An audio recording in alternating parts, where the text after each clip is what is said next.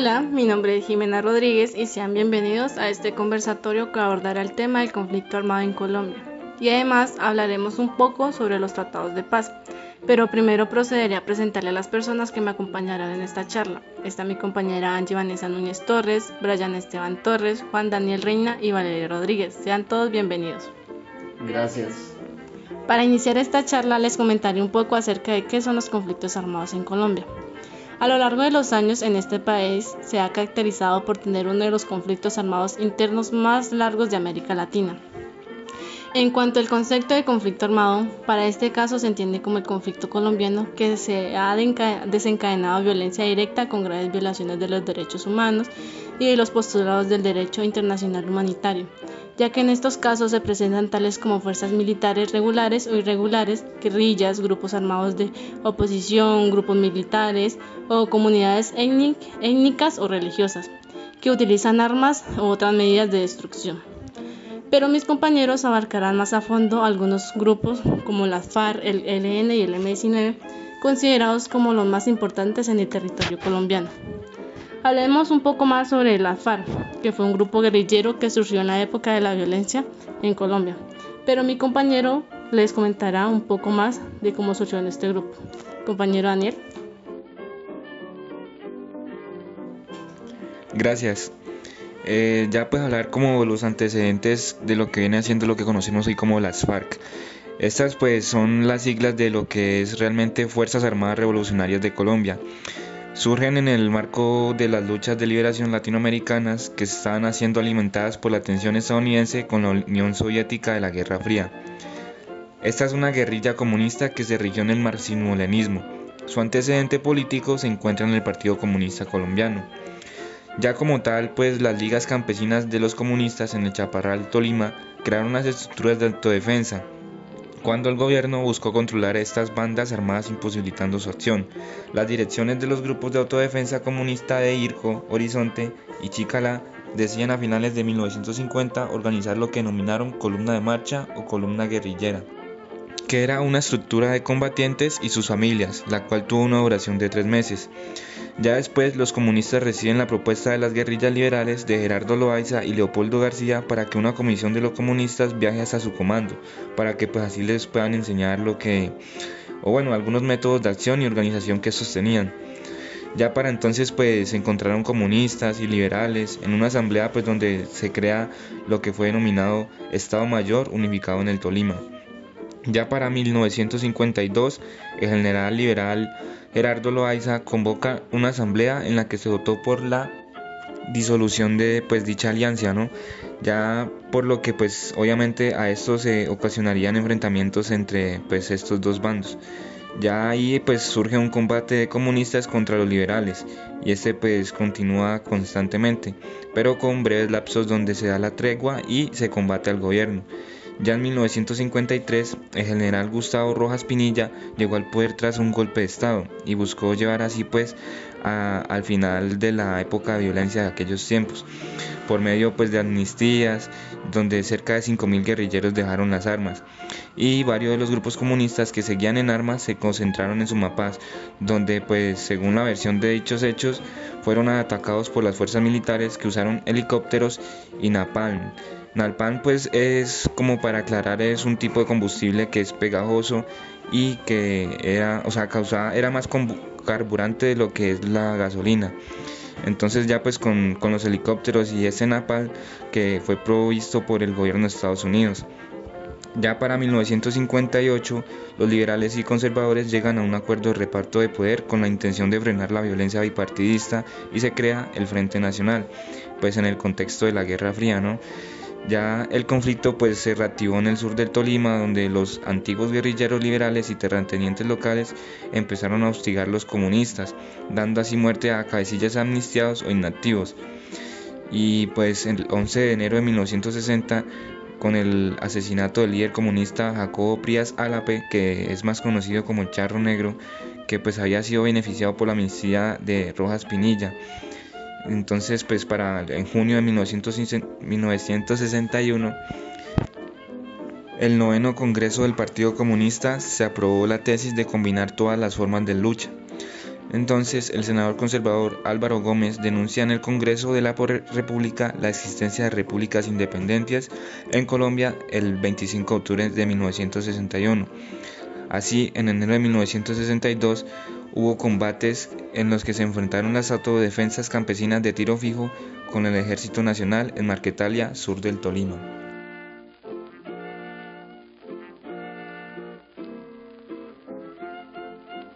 Mm, muy bien, pero entonces compañero Brian, ¿qué fue lo que los convirtió en una guerrilla?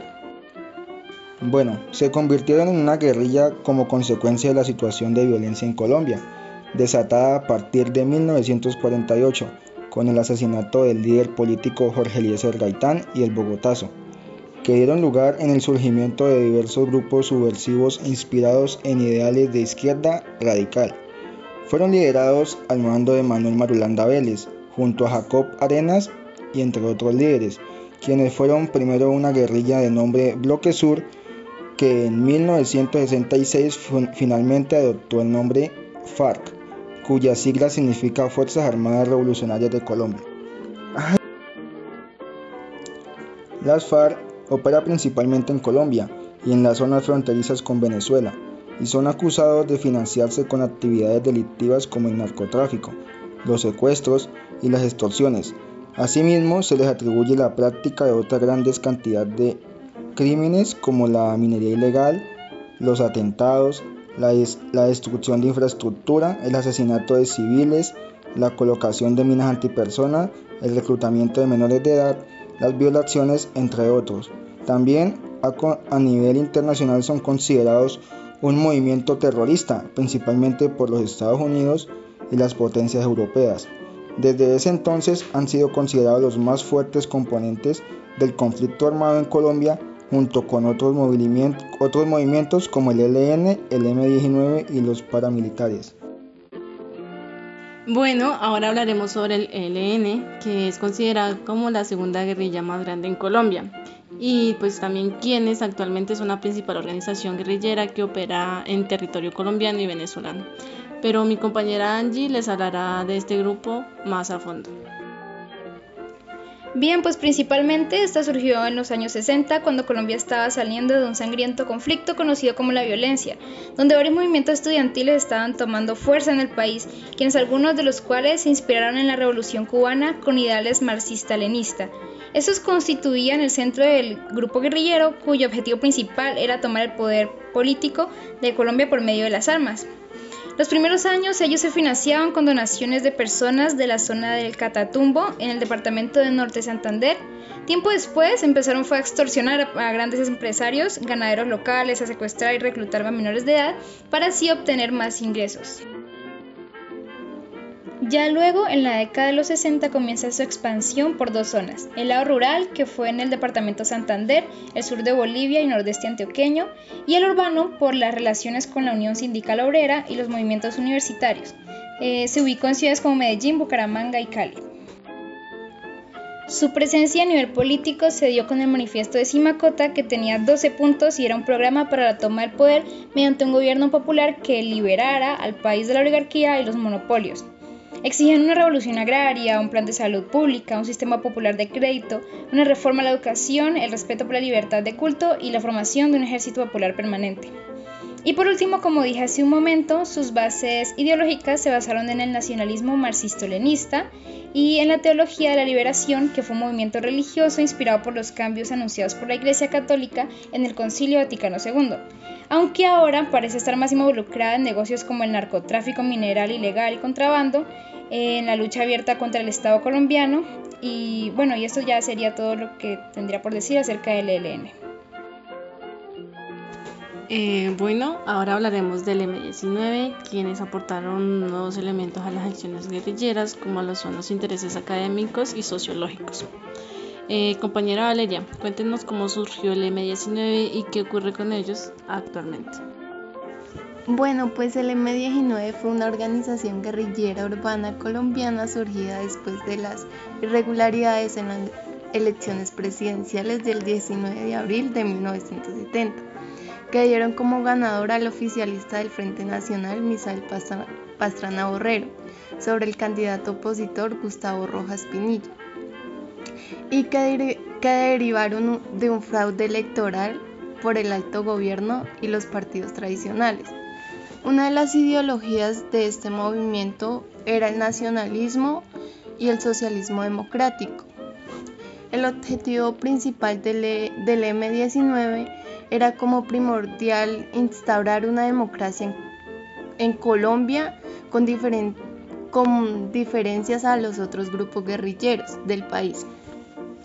El M-19 desde un principio cosechó el terror popular por sus acciones, ya que asaltaban vehículos con suministros y los repartían entre los pobres de sus regiones. Tras su desmovilización, el 8 de marzo de 1990 se convirtió en un movimiento político como Izquierda Democrática, conocido como Alianza Democrática M19. Fue una de las fuerzas políticas más importantes en la Asamblea Nacional Constituyente de 1991. El movimiento Alianza Democrática M19 desapareció oficialmente en la década de 2000, cuando su base social se disolvió al pasar algunos de sus miembros a otros movimientos políticos y en, otros casos, fundando nuevas agrupaciones políticas tales como el Polo Democrático Alternativo con Antonio, con Antonio derivado de la NAPO, o la Colombia Humana liderado por Gustavo Petro. Y pues eso es todo. Gracias. Bueno, pues también cabe mencionar que el Estado tomó como unas medidas para solucionar el conflicto armado en Colombia, las cuales fueron intentar por medio del diálogo establecer la paz o cesar el juego. De estas medidas surgieron los diálogos, acuerdos y procesos de paz, que son los siguientes. Eh, empecemos con mi compañero Daniel. Bien, ahora voy con el acuerdo que se conoció como el Pacto de la Oribe con las FARC-EP que se dio en 1984. Este fue un acuerdo de cese al fuego y tregua entre la guerrilla de las FARC-EP y el gobierno de Belisario Betancur, el cual se firmó el 28 de mayo de 1984 en donde las cuales las partes se comprometían a un cese bilateral del fuego y la búsqueda conjunta pues de ya de una salida política al conflicto armado colombiano.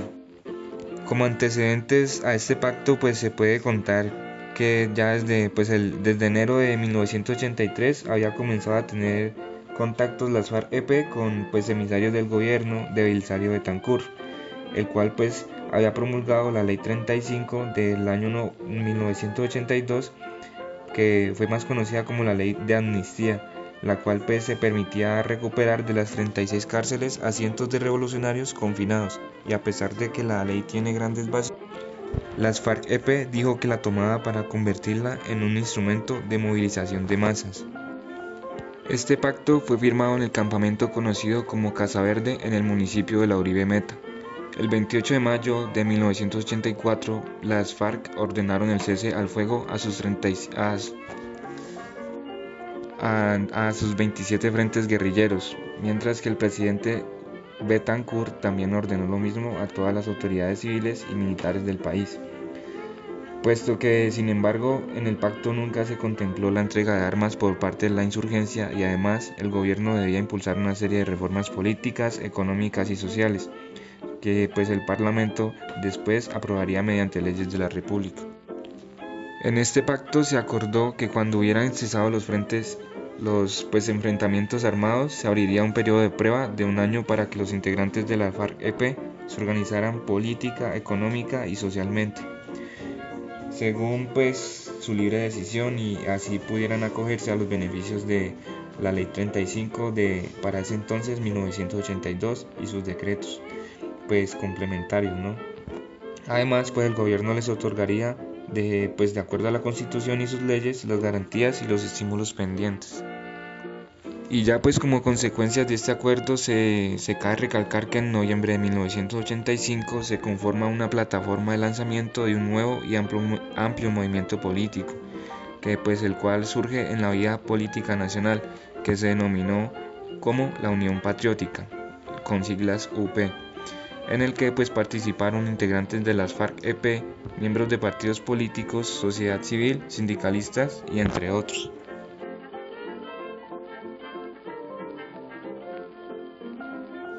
En este mismo año se da un acuerdo de paz entre el gobierno de Betancourt, el M19, el EPL y la ADO, Movimiento Autodefensa Obrero.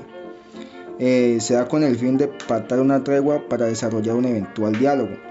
La firma de este acuerdo entre el cese del fuego y el diálogo nacional con el M19, el Ejército Popular de Liberación EPL, el 24 de agosto de 1984 también fue aceptado por un sector del Grupo Autodefensa Obrero, la ADO. Este acuerdo generó tensión dentro del Estado. Fue aprovechado por la guerrilla para fortalecerse política y militarmente. El pacto terminó con el desenlace trágico de la toma por parte del M-19 del Palacio de Justicia ocurrido el 6 y el 7 de noviembre de 1985.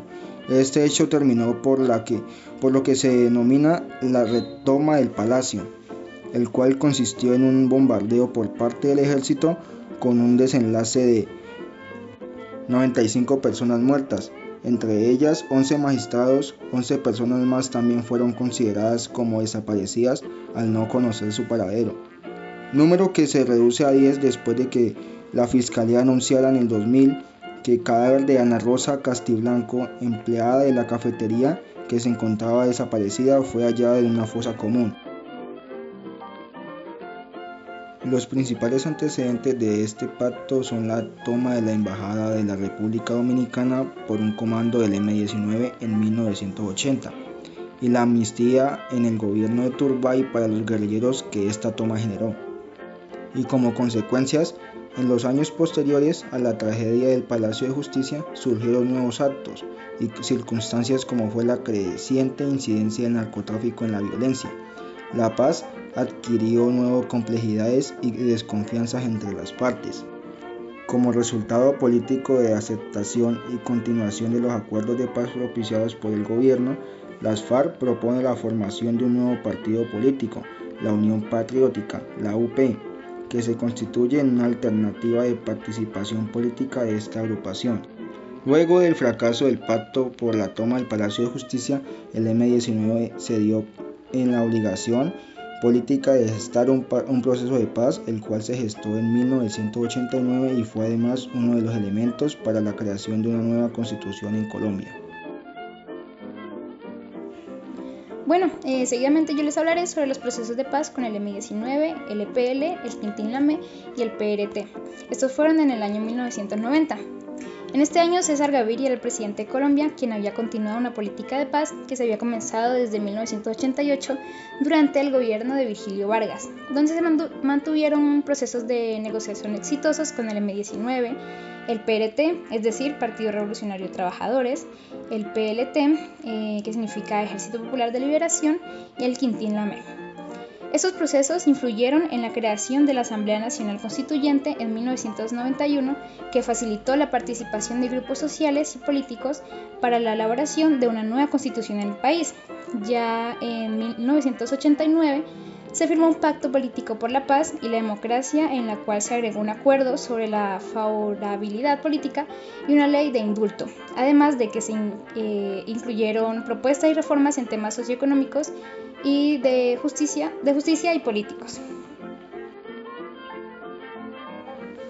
Otro diálogo es el de Tlaxcala y Caracas. Fue en el año 1990 en la presidencia de César Gaviria fue la tercera serie de negociaciones de paz. Fueron acordadas el 10 de marzo de 1992 para establecerse entre abril y junio del mismo año entre las guerrillas de las Fuerzas Armadas Revolucionarias de Colombia, el Ejército de Liberación Nacional con el gobierno del entonces presidente de Colombia, César Gaviria, para tratarle de dar para tratarle de dar fin al conflicto armado colombiano. Eh, las conversaciones se llevaron a cabo en el centro vacacional La Trinidad en Tlaxcala, México. Esto, las conversaciones se interrumpieron en octubre del mismo año tras no, tras no llegar a un acuerdo mutuo. Eh, bueno, yo les hablaré sobre el proceso de paz, corriente de renovación social en 1994. Este proceso de paz fue realizado para la desmovilización del grupo disidente del ELN, el CRS, quienes por decisión propia querían abandonar la lucha armada para poder participar en la política de Colombia. Eh, a finales de 1993 y a principios de 1994, donde se establecieron los, los términos del desarme, la desmovilización y la reinserción de la vida civil de los CRS. Aproximadamente entre 747 y 865 combatientes entregaron un total aproximadamente de 500 armas en el gobierno de Flor del Monte, Sucre, Colombia, el 9 de abril de 1994 al gobierno de César Gaviria. Mm, este proceso contó con un hecho lamentable y eh, pues que fue que mientras se desarrollaba la negociación de la Flor del Monte y se daba la concentración, eh, fueron asesinados en una extraña operación militar. Carlos Manuel Prada González y Emilio Bolaños el 23 de septiembre de 1993 en, en Blanquicet, en Carepa. A esto se suma que a partir de entonces comenzó a darse la desaparición y asesinato de algunos de sus integrantes. Em, los integrantes fueron víctimas de persecuciones hasta el punto de que algunos dirigentes tuvieron que buscar asilo para proteger sus vidas. 60 miembros del CRS fueron asesinados después de, después de firmar el acuerdo.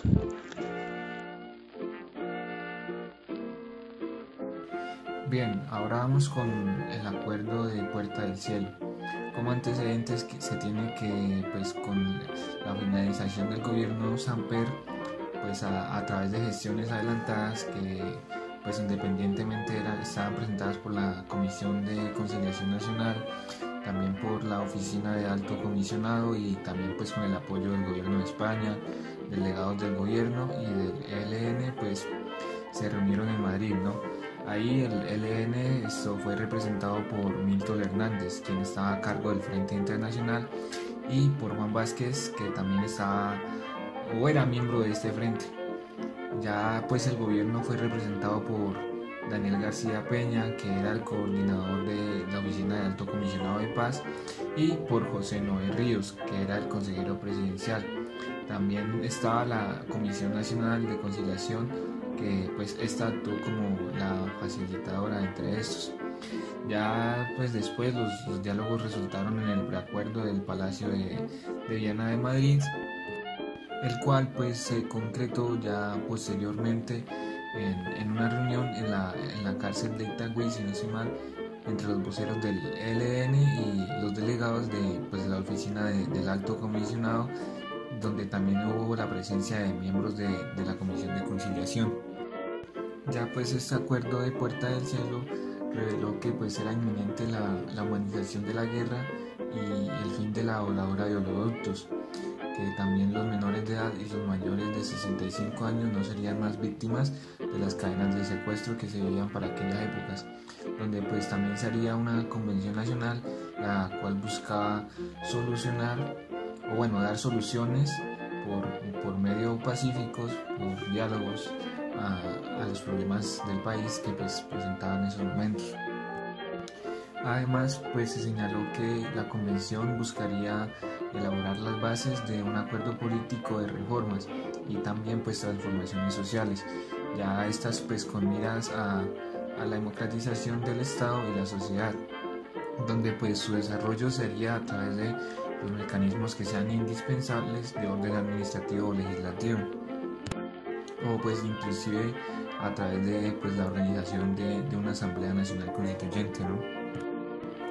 Ya además en el acuerdo de Puerta del Cielo el, pues el ELN reiteró que ah, tendría que haber una disposición a que acuerdos para la humanización de la guerra como se denominaba eh, pues deberían ser con puerta de entrada a, un proceso de conversaciones para hacerlo como más factible. Y además del acuerdo eh, habían surgido diálogos en Maguncia, donde pues empezaron a explorar la posibilidad de abandono por parte del ELN de la práctica. Bueno, ahora hablaré del proceso de paz de negociación del Caguán. Este proceso de paz o negociación de paz en Colombia se refiere a un intento por parte del grupo guerrillero, las FARC, y el gobierno del presidente Andrés Pastrana en pactar un proceso de paz y terminar con el conflicto armado colombiano. Este proceso de paz fue llevado a cabo entre 1998 y 2002, con gestión de negociación iniciada en 1997. El proceso de diálogo estuvo acompañado por el gobierno de varios países, organizaciones multilaterales, organizaciones no gubernamentales, la ONG, sectores de la sociedad civil colombiana y extranjera. Bueno, después de lo que nos comentó el compañero Brian, eh, continuó un proceso de paz con las Autodefensas Unidas de Colombia en el año 2008. Este proceso de paz con las AUC se desarrolló a partir del año 2002 durante el periodo presidencial de Álvaro Uribe Vélez, donde el gobierno nacional designó una comisión exploratoria de paz para que se adelantaran diálogos exploratorios con este grupo armado. En el 2003, el Alto Comisionado para la Paz, eh, los miembros de la Comisión Delegados de la Iglesia Católica y los representantes de las autodefensas suscribieron el Acuerdo de Santa Fe de Ralito, donde las Autodefensas Unidas de Colombia se comprometieron a desmovilizar a todos sus miembros antes del 31 de diciembre del año 2005, en un proceso gradual. En este mismo momento, el Parlamento colombiano aprobó la Ley de Justicia y Paz, la cual tiene como objetivo facilitar los procesos de paz y la reincorporación de los miembros de grupos armados a la vida civil al margen de la ley. Otro diálogo es el de La Habana con las FARC, el cual fue el 8 de octubre en el año 2012, en la presidencia de Juan Manuel Santos para garantizar la, como la transparencia del proceso, se tiene pactado la elaboración de informes periódicos y el establecimiento de canales de difusión para así dar a conocer los avances de la negociación. El acuerdo general para la terminación del conflicto establece unos puntos a negociar, los cuales fueron la política de desarrollo agrario integral como eje fundamental para, para así lograr un desarrollo social y económico eh, pues con la equidad del país. La participación política, que es como con garantías para la oposición, en especial para los nuevos grupos que surjan del proceso. El tercer punto se centra para el cese bilateral definitivo al fuego y las hostilidades. Em, también es la dejación de, armas y reincorporación ambiental de zonas afectadas. Y pues bueno, con estos temas cerramos el conversatorio del conflicto armado en Colombia y los procesos de paz. Espero les haya gustado. Muchas gracias.